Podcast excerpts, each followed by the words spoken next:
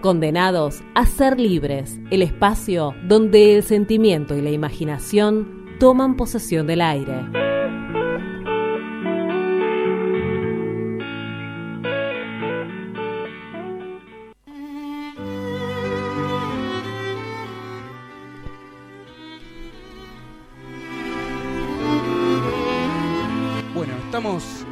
En Fiesta Popular, en Radio Presente, en el ex centro clandestino Garayo Olimpo. Y ahora tenemos del otro lado en comunicación a Patricio Barton.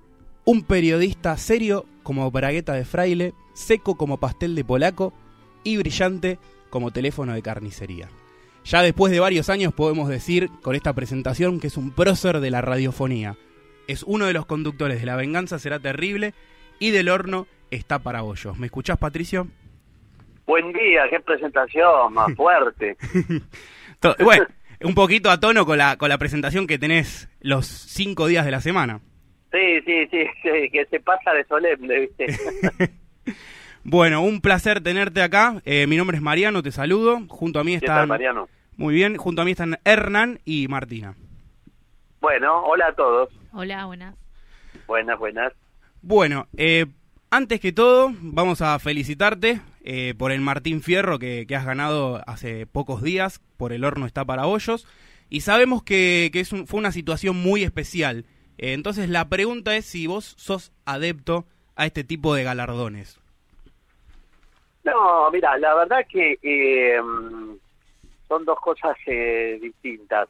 Mm, La situación de, de cómo eh, llegamos a los Martín Fierro y lo que fue la historia de la brevísima historia del, del programa que conduzco ahora en Radio Con Vos, que es El Horno, mm, y que fue la historia de la enfermedad de Sloto, ¿viste? Porque el programa empezó y al mes y medio eh, Marcelo nos contó que, bueno, le habían dado este diagnóstico de cáncer de colon. mm. Eh, o sea, todo el tránsito del programa fue convivir con eso y, y sostenerlo en reserva, inclusive al aire. Y bueno, todo eso fue, fue muy complicado. Eh, y en un punto lo del Martín Fierro nos nos reunió en ese en ese dolor, nos acompañó, fue un- eh, sobre todo con las hijas, fue un momento muy muy especial. Corriendo todo eso, eh, Martín Fierro y cualquier otro premio, no hay que tomarlo como como lo que son, no, no yo no, la verdad no le doy mucha importancia ni de decir qué bárbaro me ganó Martín Fierro ni este y no me lo gané, viste, la verdad que casi que es un juego de, de esta industria que es cada vez más chica y que está cada vez más precarizada, ¿viste? Así que Mm. ese, la verdad que es un juego. Y la, la reunión del Martín Fierro estuvo muy bien, ¿viste? Y siempre está lleno de canje. Comes un flan y el flan está auspiciado por alguien y así. No, la, Es todo, es todo así. La pregunta va básicamente porque La Venganza siempre ha tenido varios premios, varios galardones. Eh, bueno, los premios también de Éter. Y Sí. muchos no han ido a retirar esos premios o, o a las ceremonias este, ustedes. Sí, en verdad, eh, bueno, no hay algo corporativo del programa eh, en virtud de eso. Si, si algún premio no fue, fue Dolina el que no fue. Mm. Este, de hecho, hubo algún Martín Fierro que, mm, que estuvimos nominados y que perdimos, Mm. como La Venganza será terrible hace poco, y el negro no fue y fui yo y otro. Lo pasa, no, no se enteró casi nadie porque al no ganar Claro. te quedas en la mesa comiendo, digamos. Y como, como decía Pero- Bilardo, de los segundos nadie se acuerda, pobre. Que, claro, sí, es algo así. Mm. Pero, o sea, no es algo que nos desvele, que hagamos una reunión, qué hacemos, qué política tomamos. Eh, no, el negro sí tiene, se ve que tomó una decisión él de no ir o de tampoco lo nominan por lo que dicen los títulos, que él es el único analfabeto que nunca ganó Martín Fierro, Sí, sí, sí. que es un chiste que tiene algo de cierto en los últimos años, pero que él antes sí ganó varios Martín Fierro. Mm. O sea, antes se, lo, se los daban y iba y los recibía y los agradecía.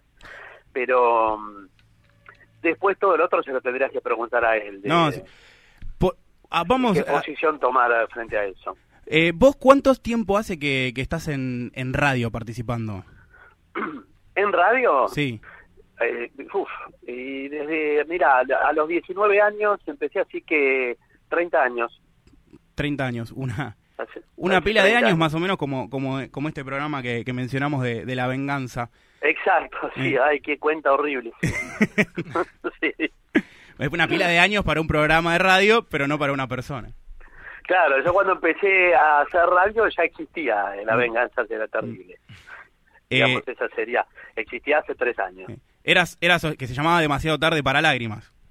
Claro, después, después fue El ombligo del mundo, bueno, pasó por distintas épocas, y pero la, la gran parte de, de, la, de la historia del programa ya se llamó La venganza será terrible. ¿Vos este, recordás eh, cuándo llegaste y cómo llegaste a La venganza? Que fue hace aproximadamente en 2007, 2008, ¿no? Más o menos. Sí, fue eh, exactamente, mira, el primer programa de que participé fue un programa de Navidad, o sea, el del 26 de diciembre del 2007.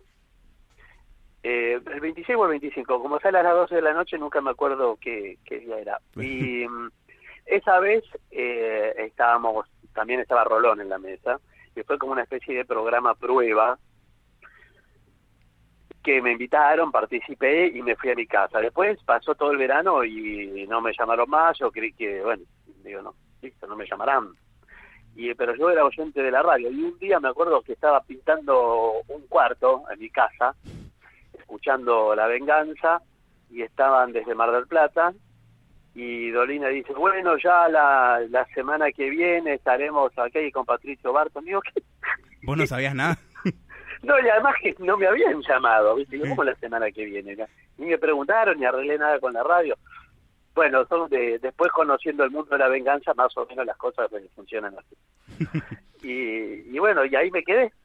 Y ya, como más de 12 años. Más de 12 años, claro. Entraste y no, no te fuiste más. Eh, y la verdad que has, este, en, creo que a mi entender, eh, han hecho una muy buena dupla. Hay mucho feeling, este, porque se dejan escuchar ambos, ¿sí? Bueno, también está Gillespie, pero esta dupla que, que han hecho vos y, y Alejandro Dolina ha sido una de las más fructíferas porque este, hay, un, hay un ir y venir muy interesante. Eh, bueno, te agradezco. Sí, nosotros nos lo sentimos así también, la verdad se, que... Este... Se nota para, para los oyentes. Sí, eso, mira, la radio, viste, en ese sentido es muy delatora. Mm. Eh, es increíble, viste, cuando no hay onda entre dos personas se nota al aire enseguida, aunque no se digan nada, aunque la estén careteando. Mm. Eh, inclusive el oyente, el oyente asiduo, el que escucha siempre el mismo programa, después te va cazando los shakes, ¿no? Y te dice, a mí muchas veces me han dicho, che, ¿y hoy qué pasa? ¿Estás medio dormido? ¿No, no te sentís bien? ¿O te pasa algo? Y digo, mirá cómo se dan cuenta por ahí, por un matiz nomás, ¿no? Que, porque nada, uno tiene su vida y cada día es distinto y, el programa más o menos se sostiene en un estándar eh, de calidad. Y sin embargo, la radio eso lo delata. Eh, y me parece que por eso debe ser que, que genera muchos lazos emocionales la radio con, con las personas, entre los oyentes, ¿viste? Los oyentes un poco se sienten dueños de, de los programas que les gustan mm. y, participan de eso, se hace comunidad, a veces hasta, bueno, el caso de La Venganza es muy particular porque es un programa histórico, clásico, y hasta los propios oyentes se relacionan entre los oyentes, o sea, nosotros quedamos afuera de esa relación que hay entre comunidades de oyentes, ¿viste? que discuten cosas del programa, en foros, sí, en, eh, cambian materiales. En Facebook, en foros, en mismo en Spotify. Claro, en general sí, de pronto a veces ¿viste? me llegan, eh, eh, qué sé yo, comentarios o cosas, y dicen, no, para mí era mejor Rolón, para mí es mejor eh, Barton, no, eh, Cocosini, qué sé yo, cosas así.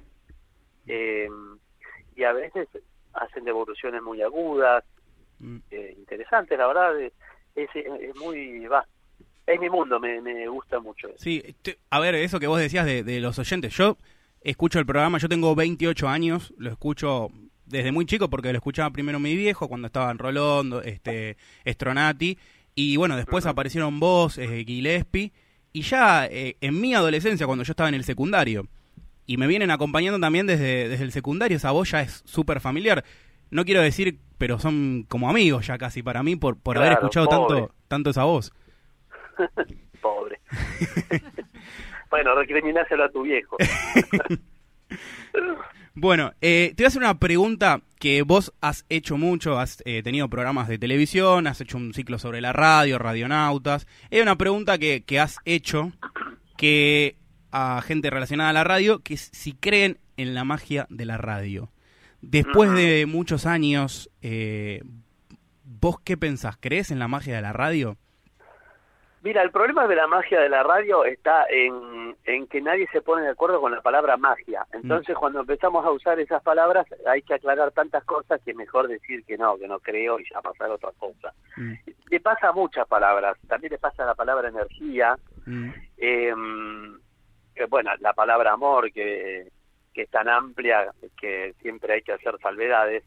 Y, y con la magia me parece que pasa, pasa mucho. En general eso se dice porque eh, la radio tiene algo que es inabordable, la radio tiene algo que es mucho más que lo que escuchás, eh, que dispara la imaginación.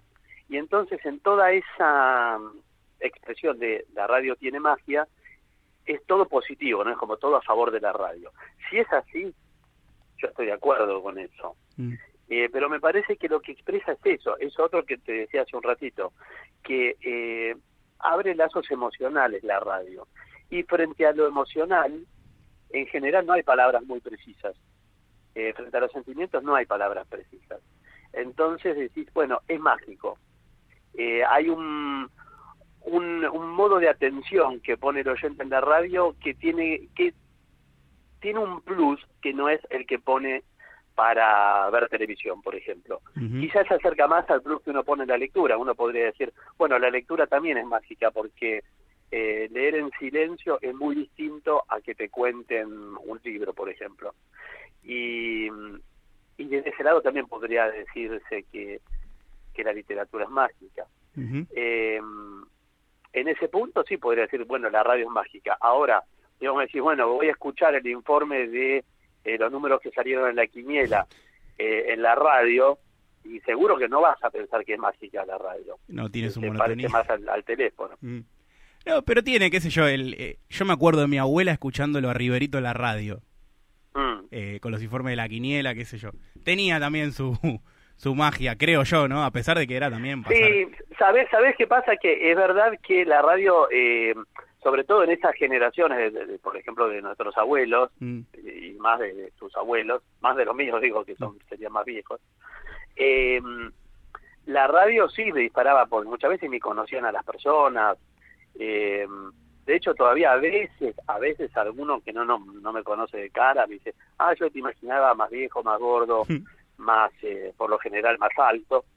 y, y eso por ahí tiene que ver, pero no sé si eso es magia, tiene que ver con lo que no se ve y con la construcción de eso que no se ve. mm.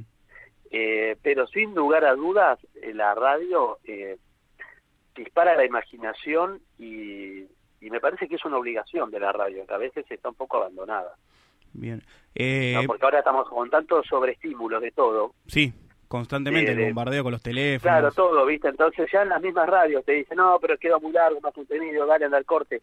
Es difícil eso. Mm, Eh, yo entiendo que igual hay una forma de la percepción que se va modificando con, con la historia, que es así, bueno, y la radio también le pasa eso, ¿viste? No sé si, no digo si es bueno o si es malo, eh, digo que a veces es complicado. mm. Vos, bueno, eh, hablando de televisión, hiciste, has hecho televisión. eh, recién hablaba del ciclo Radionautas. eh, muy muy interesante ciclo que abordás la historia de la radio, cómo, cómo se hace la radio. Haces una reflexión también muy interesante de esto de lo que no se ve de la radio. Era una comparación con las imágenes y con el sonido. Muy interesante. Pero también vos fuiste productor general de Enseñas para Aprender. ¿No es así? Sí, así es. Eh, ¿Nos podés un contar un poco con- de esto? Sí, fue un, un experimento que fue programa y que fue muy lindo de hacer en, en Pacapaca, en la antigua gestión de Pacapaca, eh, que es con lengua de señas. Hicimos unos micros para chicos, no en lengua de señas, sino con lengua de señas. La lengua de señas es la lengua madre de las personas sordas, ¿no? Y en Argentina no había ningún programa, te diría que en América, mm, ningún programa con lengua de señas, o sea, un programa para chicos sordos y para oyentes.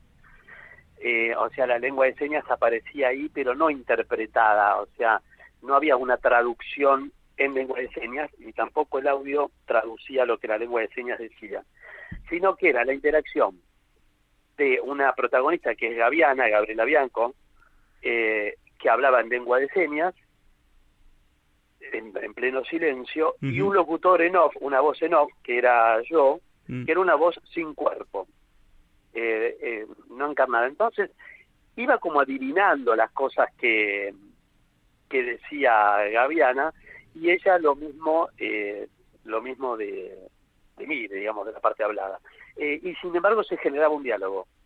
Bueno, eso fue eh, ese programa de señas para aprender, que después incluso hicimos otros contenidos más didácticos porque el canal lo pidió. Por ejemplo, hacíamos efemérides con las fechas eh, patrias, eh, no solo fechas patrias, también, por ejemplo, el Día de los Derechos del Niño, eh, pero también el 25 de mayo, el 9 de julio, y todo eso eh, todavía hoy lo están usando mucho en las escuelas, ese material lo usan maestras de, chicos sordos para el aula. Mm. Y, resulta también, además de un material entretenido, un material didáctico, que es con lo único que cuentan, porque siempre la lengua de señas aparece no como protagonista, sino traduciendo lo que dice alguien con la voz hablada. Bueno, este eh, este programa fue por otro lado, está todo colgado en la, en la red para quien me interese, se llama Enseñas. Bien. Eh, sí, sí, es un interesantísimo eh, proyecto. Así que, y sobre todo esto, lo destacable, la centralidad puesta en, en el lenguaje y no en la traducción de lo que dice otro. Exacto, sí. Bueno. Así fue.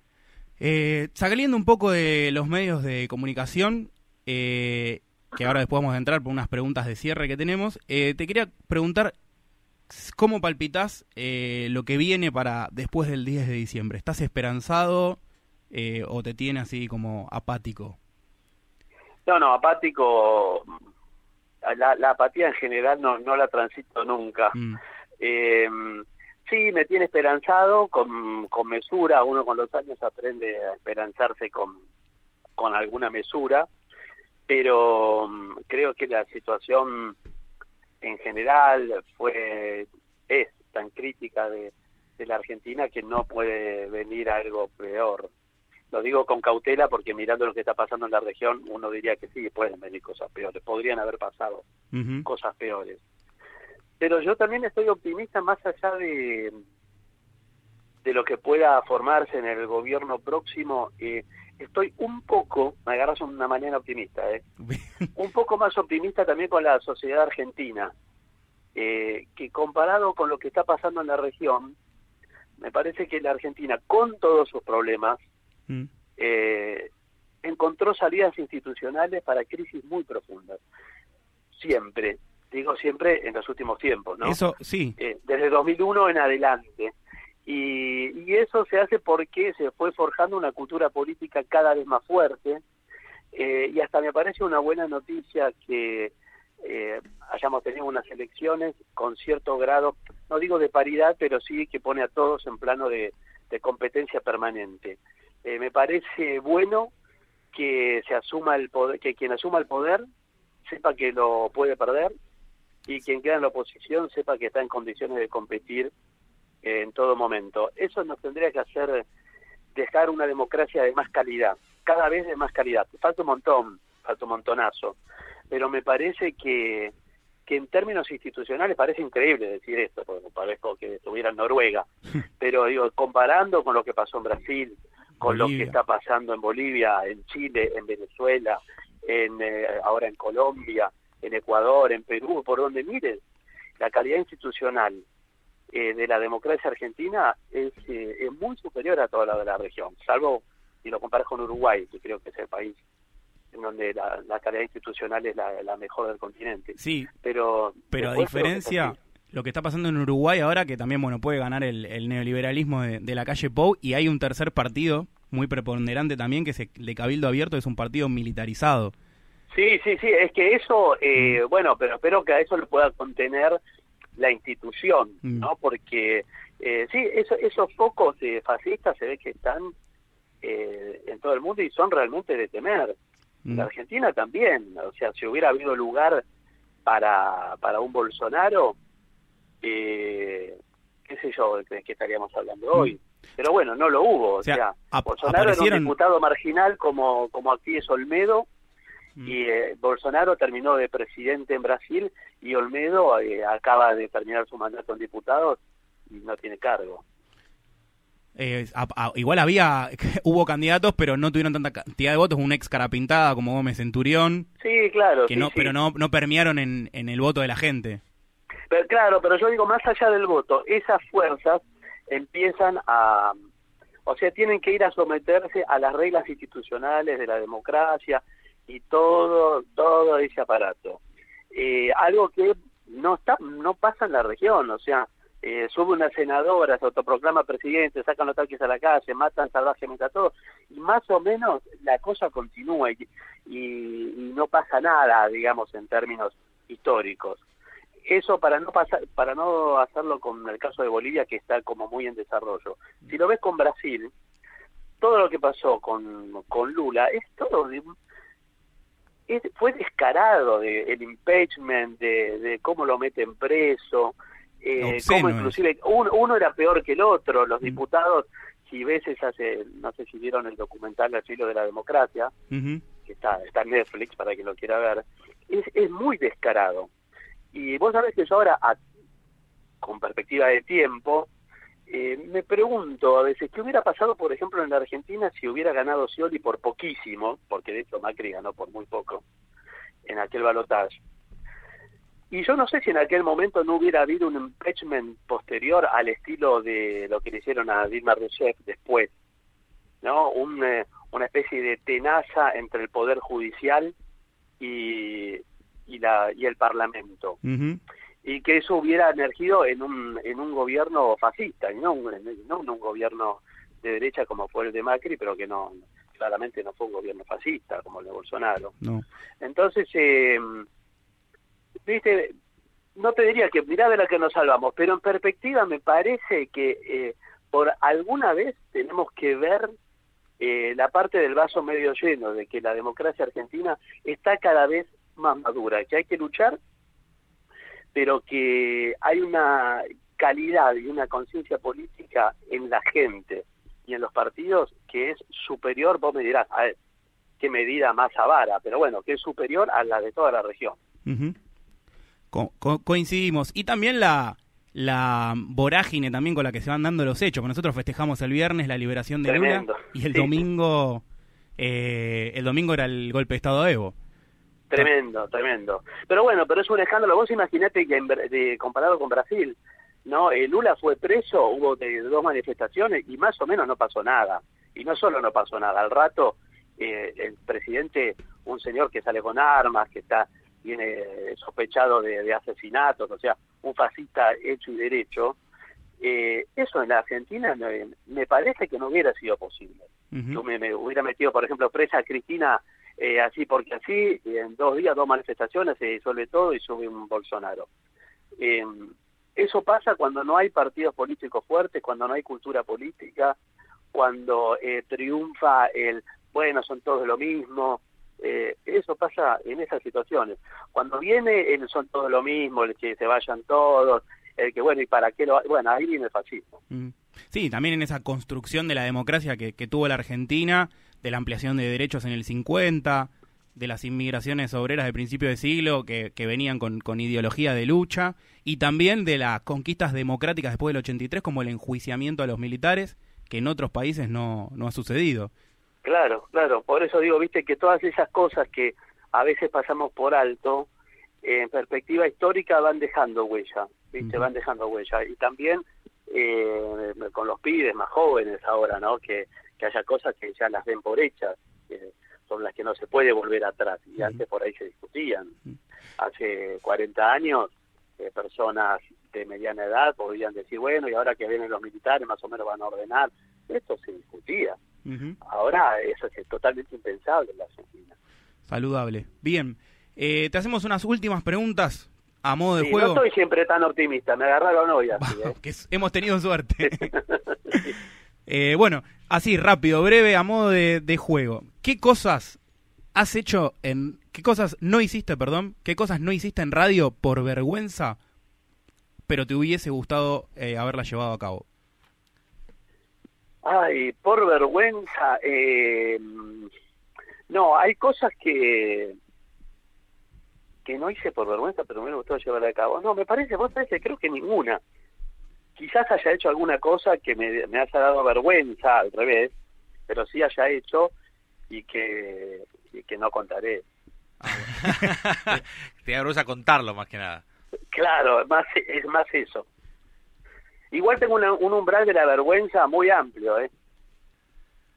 Bueno, eh, y, o sea, y al aire tuviste papelones, ya que estamos con esto de, de la vergüenza. ¿Has tenido algún papelón que decís, uh, esto fue terrible? Sí, ha habido papelones más, eh, a veces estamos ahí en la cornisa de, eh, de tirar un dato que finalmente no es. En general, me, después lo desdigo, hace poco me pasó en el horno, Mm. cuando estaba Esloto, eh, yo hacía una columna que se llama Es por acá, que es una columna con humor, y, y había tomado una serie de noticias de estas que... eh, del estilo de eh, ahorre en su casa eh, usando 60 veces los saquitos de té, ¿viste? Sí, sí, sí, te- te las de Clarín de militando. Yo lo hago, ¿eh? Yo lo he usado hasta Exactamente, tres de veces el saquito de té. ¿Cómo? Yo he usado hasta tres o cuatro veces un saquito de té. Y bueno, vos estás en esa línea entonces. Yo estoy ahí, sí. de- Voy de bárbaro para tu columna. sí, de, de la austeridad de la rústica. Eso empezó ahí. Pero mm, me acuerdo, bueno, escribí todo un informe a partir de noticias que fui que fui recabando y después, en el casi en el corte, eh, me hicieron ver y me, me terminé dando cuenta, me hizo ver el loto, que la mayoría de las notas a las que hacía referencia eran fake news que estaban eh, alteradas, o sea, parecían títulos de Clarín que no habían salido nunca en Clarín. Ah, pero, pero con, con la tipografía y todo como si fuera de Clarín, lo chequeamos en, en, los, por- en el portal de Clarín, en los, bueno, y efectivamente eran notas falsas, no. nunca habían salido publicadas. Y eso fue un gran papelón y lo de- decidimos blanquear, o sea, al, al final del programa, eh, el mismo Loto me dijo, siempre es mejor decirlo porque a la larga sumás credibilidad, ¿no? Cuando sumás un error así.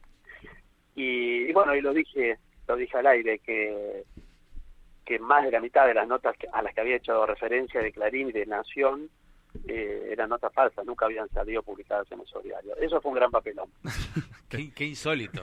Qué insólito. Sí, eso- Igual va- vamos Por a eso hacer... hay que andar, viste, hay mucho dando vuelta de eso, ¿eh? Te- Eh, Te puedes mandar un moco, pero muy fácil. Bueno, de hecho, a mí me pasó una vez, eh, me llegó un volante de la ciudad de Buenos Aires diciéndome que mi, mi vehículo estaba en, En infracción. infracción. A mí me llegó también. Y sí. yo estaba como, che, no puede ser. Y era un volante. Y yo estuve, no sé, tres o cuatro días comentándoselo a todo el mundo, ¿eh? Y al final era una campaña de- del, de- del Frente de Todos diciendo que, que nada, que iba a haber parquímetros en el futuro. Ah, mira. Así que uno puede, ahora la, la, la, la- la digitalización de las cosas construye, puede construir cualquier cosa.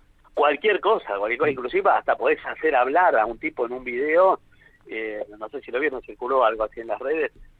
Sí, sí, vimos los barbaridad. experimentos y demás. Sí, Hay- sí, sí. Hay uno que le pone la cara eh, en el resplandor, le sacan la cara a Jack Nicholson y ponen la de Jim Carrey. Y le han hecho creer a Ah. la gente que en realidad era un cameo que había hecho Jim Carrey, pero nunca sucedió. Sí, mira. Y, y así, bueno, a nivel político suceden un montón de cosas.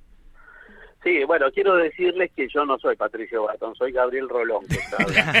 Que pero tiene la voz muy parecida a Patricio Barton. Es una sí, cosa- porque soy buen imitador. Bueno, te hacemos la, la última pregunta que le hacemos, siempre la modificamos de acuerdo al entrevistado, pero nosotros en- tenemos un logo en el programa que se llama Fiesta Popular, que es un colectivo 60, donde hay un montón de personas en el colectivo, ¿no? Entonces Sí. la pregunta que te vamos a hacer a vos es, si tuvieras que hacer un programa de radio, ¿a quién de dos de los personajes del micro elegirías y por qué? Y te voy a pasar a leer los personajes. A ver. El micro lo conduce Juan Domingo Perón, a su lado está Alfonsín y atrás viene toda esta maravillosa banda de personas. María Elena Walsh, Norita Cortiñas, El Indio Solari, eh, Mercedes Sosa, Diana Zacayán, Diego Armando Maradona, Rodolfo Walsh, El Che Guevara y Evita. Todo eso. Dos Y solo que puedo elegir elegir. a dos. ¿Eh? Solo elijo a dos. Solo dos, sí. Bueno, lo que pasa es que una cosa es para hacer radio y otra para eh, para entrevistar. Para hacer radio, de esos que me nombraste, eh, Mercedes Sosa seguro. Claro, además tenés la ventaja de que cantaría. Canta y te digo que es de las artistas que extraño, eh, es Mercedes Sosa. Y, y me llevaría también a María de la Walsh. A las dos mujeres. Un programa... A las dos mujeres. Estoy tentado de decir Maradona, pero viste que Maradona para hablar entre una frase y otra metes cuatro tandas. Así que Claro. te hace unos silencios raros. Claro. En realidad el No- problema no no, es muy- el silencio, es el, eh, la E constante. Claro, claro, si fuera silencio sería mejor. pero- Claro, si es un silencio, último la hablas arriba y listo, no pasa nada. O le, un pones un suspenso. poco, le pones un poco de música, claro. pero todos son tentados. Bueno, y Perón y Alfonsín también, ¿no? Da- da- Darían muy bien en radio. Y Perón también, un gran orador, Sí, Sí, muy irónico. Pero, Sí. pero no te dejaría hablar. Claro, ese es el tema, lo conduciría él, ¿no? Claro, ¿cómo, ¿cómo vas a conducir un programa con Perón al lado? No, imposible. No, No, no- no- no tendrías chance. Es verdad. Bueno, entonces y, cerramos... y- y- y Evita me imagino que lo mismo, pero bueno. Tal cual. Te cagaría pedos, Evita, además, me imagino. Claro, Evita me diría machirulo, por ejemplo. Bueno, entonces sería eso, un programa eh, con María Elena Walsh y con Mercedes Sosa. Apuntaría lógicamente a la música, ¿no? Sí, yo creo, creo que sí, sí, pero viste que uno puede hacer hablar a las personas de, de cualquier cosa. A veces eh, solo falta una pregunta, Ujú. es eso. Bueno, Eso es, eh, es una búsqueda, eh, una pauta periodística que les doy, ¿no? A veces uno dice, bueno, pero tal personaje, no sé, no y por ahí nunca le preguntaste. ¿De qué va a hablar? Y bueno, no sé, preguntaste. Por ahí te encontrás con otra cosa. Eh, faltan preguntas, faltan preguntas en general. bien. Bueno, Patricio, te agradecemos profundamente eh, este tiempo que nos has cedido y vamos a cerrar la nota con una canción que cuando vos entraste a La Venganza te jodía mucho, que se llama Molina, de Credence. Ah, ah, sí. Así que vamos a cerrar con, e- con ese tema y te agradecemos infinitamente y bueno, te esperamos en alguna otra ocasión cuando quieras. Este programa tiene las puertas abiertas siempre. Gracias, chiques. Un abrazo para todos. Un abrazo. Chau, chau. Bueno, ahí pasaba Patricio Barton del horno está para bollos y la venganza será terrible. Vamos a escuchar ahora Molina, que en realidad en ese momento le cantaban Dolina, ¿dónde está Rolón?